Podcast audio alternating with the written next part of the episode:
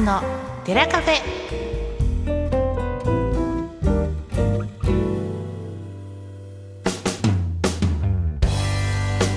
長谷さんの寺カフェ。ナビゲートは本日も和田智美です。この番組は人にはなかなか聞きにくい話ちょっとした疑問そして人生のヒントになるお話をしていく15分間にしていきたいと思います。今日も一緒にお話をしてくださる方ご紹介しましょう。この方長谷さんです。はい、こんにちは。太田市八戸町の曹洞宗随願寺副住職と社会福祉法人森田睦美会の理事長兼保育園園長学童クラブなどをしています。長谷川俊道通称長谷と言います。東京タワーの下の名刹寺院で小僧として住み込みながら宗門の駒沢大学仏教学部で禅を学び卒業後福井県の大本山永平寺で3年余り修行しました。その後ハワイのパールハーバーのお寺で会計師という仕事に7年半従事し帰国後今の仕事をしています。生まれてから墓場までをモットーに人生相談悩み相談座禅会社協会各種寺子屋講座やライブ講演会イベントなどを通じこの世界を仏様の知恵と慈悲でいっぱいにしたいと願い開かれたお寺を目指しています。はい。今日はですね長谷さんのもとに届いたはい。ご相談のお手紙があるということで、はい。こちらをご紹介させていただきたいと思います、はい。そしてねあの長谷さんにあのじっくりとその人生相談お答えいただきたいと思います、よろしくお願いします、はい。よろしくお願いします。それでは早速ご紹介しましょう。こんばんは、はじめまして。突然メールを差し上げます。失礼、お許しください。私は22歳ですが、人間関係でいつもうまうまくいかなくなってしまいます。今、販売業をしておりますが、同僚とうまく付き合うことができません。私が真面目すぎる。あなたは自分にも厳しいし、他人にも厳しいとよく言われてしまうのですが、同僚、男性23歳の仕事のやり方がどうしても許せず、イライラしてしまいます。上司がいる時といない時の仕事のやり方が全然違うんです。ずっと話してばかりで全く仕事をしないとのことですね。えー一応私の方が先輩ですが、年上の方なので、やんわり仕事の指示をしても全く聞いてもらえず、最終的には私が全てやりました。私が仕事をしていても、何やってるんですか？暇そうですね。ちゃんと仕事しなきゃダメですよと笑いながら言われ、彼は他の同僚と仕事に関係ない話、えー例えば来店された女性のお客様の品定めなどをずっと話していて、全く仕事をしていませんでした。冗談で言ってはいるんだろうとは分かっていても、やはりイライラしてしまうんです。もう半年弱勤めているのに、今日もミスをしていて、私がフォローしましたが、仕事が終わった後、一緒に上がった同僚にその人からメールがあったらしく、お疲れ様って言ってきたわと同僚が言っていました。私は一生懸命フォローをして一日の仕事を終えたのに、実際にミスをしたあの人は何も知らず、気に入った子が上がった頃を見計らってメールをしてきたことに、また私はイライラしてしまいました。どうしてすぐイライラしてしまうんだろうと、私の心の狭さにも嫌気がさします。私は普通に仕事をしているつもりなのですが、職場の方は皆適当でいいんじゃない？なんとかなるでしょ？うという人たちしかいないところなので、私が周りから見ると真面目すぎると言われてしまうんだと思います。私は厳しすぎるんでしょうか？どうしたら心を広く余裕を持って過ごせるのでしょうか？世渡りがうまくない私はこのまま生きていてもと思ってしまうのです。という文章ですね。はい、はい、この、えー、22歳の女性の方のはい。相談がありましたけれども、はい。はい。長谷さんどういうふうにお聞きになられましたか？ええあのこういう悩みってきっと多いと思うんですね。はい。たまみさんはどうされます？これね間違いなく周りの人にすっごく愚痴言ってると思います。あそうじゃないとやっぱりこうイライラがねえ溜まっちゃいそうな感じがしますよあね、ええ。はい。そうですね。あの私もですねハワイから帰ってきて保育園の園長をしてもう10年になるんですけれどもまずあの基本なんですけれども、はい。人はあの何のために働いてるんでしょうね。そうですね、うんやっぱりすぐに考えられるのはその生活をこうしていくためっていうのがはいパッと浮かびますよね。はい。はい、あの最初はね多分皆さん生活収入のために働くと思うんですけども、はい、あの それだときっとあまり楽しくないと思うんですね。うんなるべく早い段階であの生活のためではなくて、えーお金をもらう、えーそういったことからですね卒業した方がいいと、まあ、個人的には思うんですね。はい、でお金が多いとか少ないで仕事を選択するという方もいらっしゃるんですけども、はい、えーそれは私的にはあまり楽しくなくて、えーまずそのお客さんに喜んでいただくあのお金をそのいただくというそういうあの喜びですね、はい。えーきっとあのお金は後からついてくると思うんです。で昔はですねいろんなインフラが整っていなかったので、えー何でも仕事になったんですけども最近はこういろんなパソコンとかですね、えー自動車とかどんどん便利になって、えーその仕事がですね昔よりこうだんだん狭まっているとうん人間にできる仕事がですね狭まっているような気がするんですね。はい。で多分うーん私はあの仕事をしてそして楽しんで、えー人生を謳歌するために、えー人生ってあると思うんですね。はい。えーですから、えー人の命というのはこういつ終わるかわからないので、えーなるべくその 楽しく、えー好きな仕事をですねしていただくと、えー最高だと思うんですね。はい。であのお話に戻しますけれども、えー同僚の方がこう不真面目に感じるうんということなんですけれども、はい。あのーなかなかこう他人って変えれないじゃないですか。他人をの性格を変えたりとか、うん行動を変えるってことですよね。うん難しいですよね。ますはい、はい多分夫婦でも難しいと思うんですね。確かにそうですよね。はいはい。でもし、えー例えば上司にこう直談判するとか、はい。えーどういったその成績ですね、はい。えー会社がどこをえー見て人を評価しているのか、まあ、その会社によってみんな違うので、はいそれは分からないんですけれどもあの問題ってこういつも 目の前に、えー自分の目の前にですね問題をこう考えるときに、えーこう目が塞がってしまうっていうんですかこう馬で言うとねこう両脇を隠して前だけ見るようにしますけれども、はい。あの悩んでる人ってこう周りが見えなくなっちゃってると思うんですね。なんかあの気になることとか、そのはい悩み事だけが気になってね、あの夜も眠れないとか、ええそういうことはよくあるというふうに思いますよね。そうですねはい。で多分いろんな職人が働いているのにその人だけをこうイライラしてイライラしてしまう。あその不真面目な人のことばかりを気にしてしまうという。はいはいはい。でそれを一段上に上げてですね、はい。こう自分の下をあ視点をですね一段上に上げてしまうとあのいいような気がするんですけれどもね。うん、具体的にはどういうふうに考えればいいんでしょうか？あのまず上司の目目から見てどうなのかとか会社の、会社から見てその人がどうなのかあのこれ質問を見ていると自分の視点しかないですよね。あ、そうですね。こはいのご質問してくださっている女性の方の視点をうん、でで書かれていらっしゃいますよね。はいはい。で会社から見たら多分まあこうね、えー無駄話して、えーる方の場合会社から見たらねどうなのか評価ですよね。はい。はい、他の同僚から見たらどうなのか、えーそうすると、えー自分は会社にとってどういう仕事をまたあのお客さんに対して、えーどういう仕事をすれば、えーその上司にとって会社にとっていいのかっていうその上の目線ですね。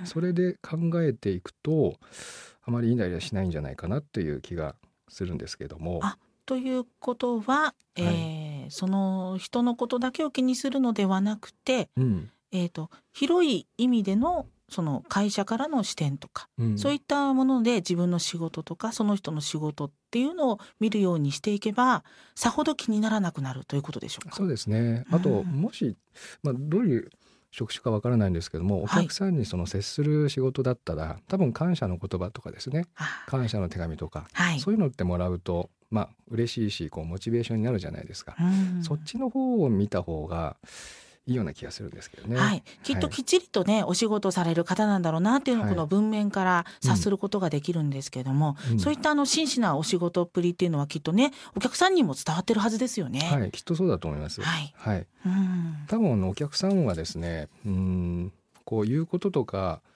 うんいいそれ以上にですねその人のその持っているその風貌とか挨拶の仕方とか、はい。えー言葉遣いそういったものをみんな見てますので、はい、はい、意外といろいろ見てますよね。うん。うん。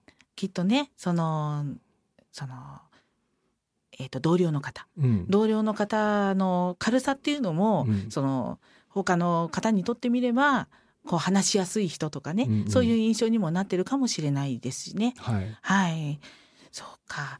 ということは、やっぱりそのイライラするということなんですけれども視点をまずは上から上げてみる、そうですね。これが一つ目やって実現でき、うん、実践できそうなことですかね。はい。はい、でお客さんに感謝して、はい。自分の好きなあの楽しくなるようなあことをこう見つけて、うんあの集中するといいような気がしますね。はいうんやっぱりこのご質問のね文章の方読ませていただいてもはい、きっとねあのお仕事なさってても楽しいことがたくさんあると思うのでそうですね。ねそちらが伺えないんですが、うん、うん、それぐらいにやっぱりイライラして気になってしまってたんだなっていうねうんあの苦しまれてる様子も伝わる文章でしたね。そうですね。はいあのー玉井さんイエスマンって映画見たことあります？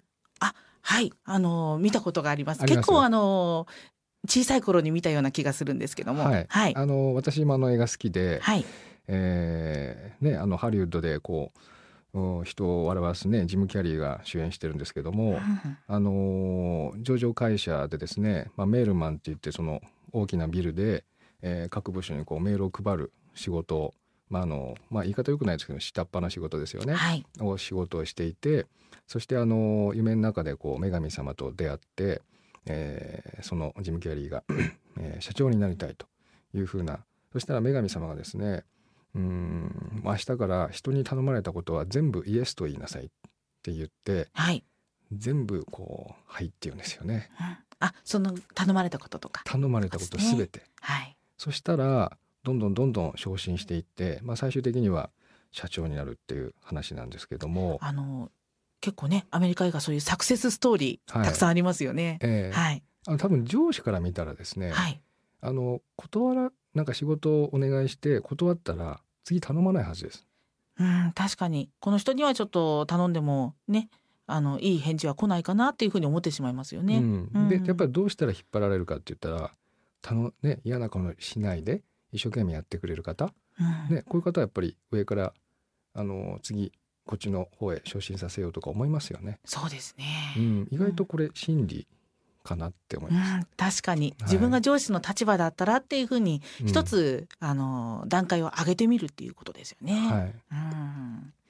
あの今回は職場のお話でしたけれども、はいやっぱりこうね一緒に生活してるとご近所さんだったりとかいろいろとこうイライラしてしまう場面って多いと思うんですけども、はい。長谷さんそんな方々にアドバイスするとしたら一つ何かありますか？私はあのうんイライラしてる時。まああの禅宗なんでね座禅をしますけども多分気持ちと心はあ気持ちと体はあ精神と体は一緒なんですね。禅宗のお坊さん的に言うと、はいそうするとイライラしてる時っていうのは体ですあき気持ちがイライラしてるんですね。ですから体をゆっくりさせるのがいいですね。体をゆっくりさせる。はい。はい。だから例えばうんまあ座禅をして座禅すると深呼吸するんですけどもまああの座禅の修行が進んでくるとだいたい1分間に3回なんですよ。20秒。はい。呼吸してるんです。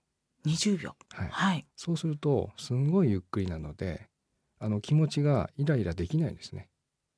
ああイライラしてる時ってこうなんかこうせっつかれるようなそう、あの細かいこう気持ちの動きというかね、ええですよね、ええ。ゆっくりの呼吸でそれを抑えることができるってことですできかますね。はあ。体と心は一つなので、はい。体の方をゆっくりにするといいですね。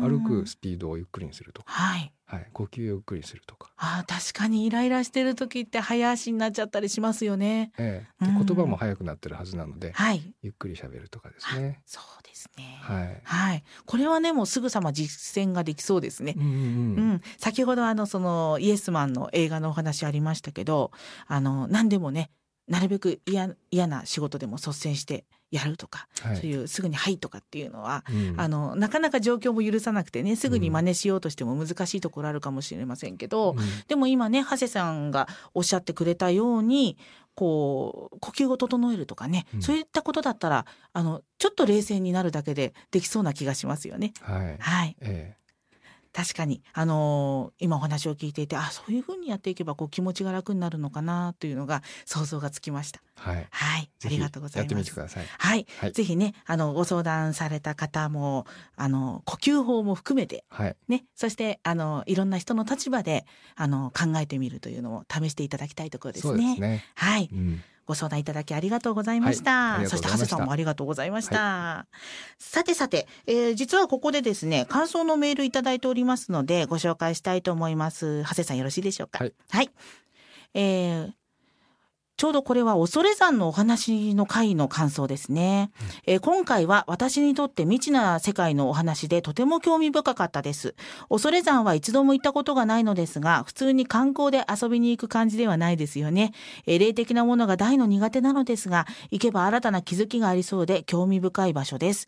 えー死んだ人の魂は生前愛した人や大切にしたものの中に霊魂となって宿っていくというお言葉がすごく心に響きました。そう考えると愛する家族とはずっとつながっているんだと心が温かくなりました。今回もたくさんの勉強させていただきました。どうもありがとうございましたというね、匿名の方からのメール頂戴しております。ありがとうございますね、毎回聞いてくださってるようですね。はい。あの、恐山のお話、この間も講演会がなんか大成功だったそうですね。はい、はい300名以上来られましたかねありがとうございます、はい。えー今後ね、あの、そういった、あのーポッドキャストですとか、それから、あのー随願寺さんのホームページの方でも、はい。講演会の内容等々ご紹介がありますので、はい。音声で聞けるコンテンツもありますのでねですね。ぜひお試しいただきたいと思います。はい。さて、えーここで一つね、お知らせをさせていただきたいと思います。はい。えー3月の24日に、えー、ハゼさんも、えー参加されている、えー自殺のない社会づくり、えープレふれあいコンサートはいというのねがあるそうですね。はいぜひ詳しくご紹介お願いいたします。はい、あのー篠原栄一さんという NPO 法人自然防止ネットワークの、えー風、えー理事長、まあ、あの曹洞宗のですね、はい。千葉県の、えーお坊さんなんですけれども私もあの群馬県の、えー相談員として参加してるんですけれども、はい今回あの、えー浄土真宗本願寺のですね柳瀬奈々さん、えーまあ、お坊さんなんですけれども、えーシンガーソングライター、えーふれあいコンサートまたあの基調講演で、えー清水えー康之さん、えー福山直美さん、えー篠原栄一さんのパネルディスカッションとか、えーあります、えー3月24日日曜日、えー千葉市文化センター6階スタジオ、えー1時からですかねはい。はいよろしくお願いしますはい。3月の24日日曜日ですね。はい千葉市文化センター6階のスタジオの方で、第1部は命の大切さを語る集いということで、えー講演会、そしてパネルディスカッション。はい。そして第2部は柳瀬奈々さんのふれあいコンサートということでね、ははい。い、ちょっとあの群馬県からは遠くなりますが、ね。ぜひね、あの、皆さん足を運んでいただければと思います。はい、よろしくお願いします。はい、というわけで今日も、えーいろいろと深いお話伺えたんじゃないかと思います。皆さんのね、ヒントになる、えーそんな15分間だったらいいなと思います。今日もお話伺いましたのは長谷さんでした。どうもありがとうございました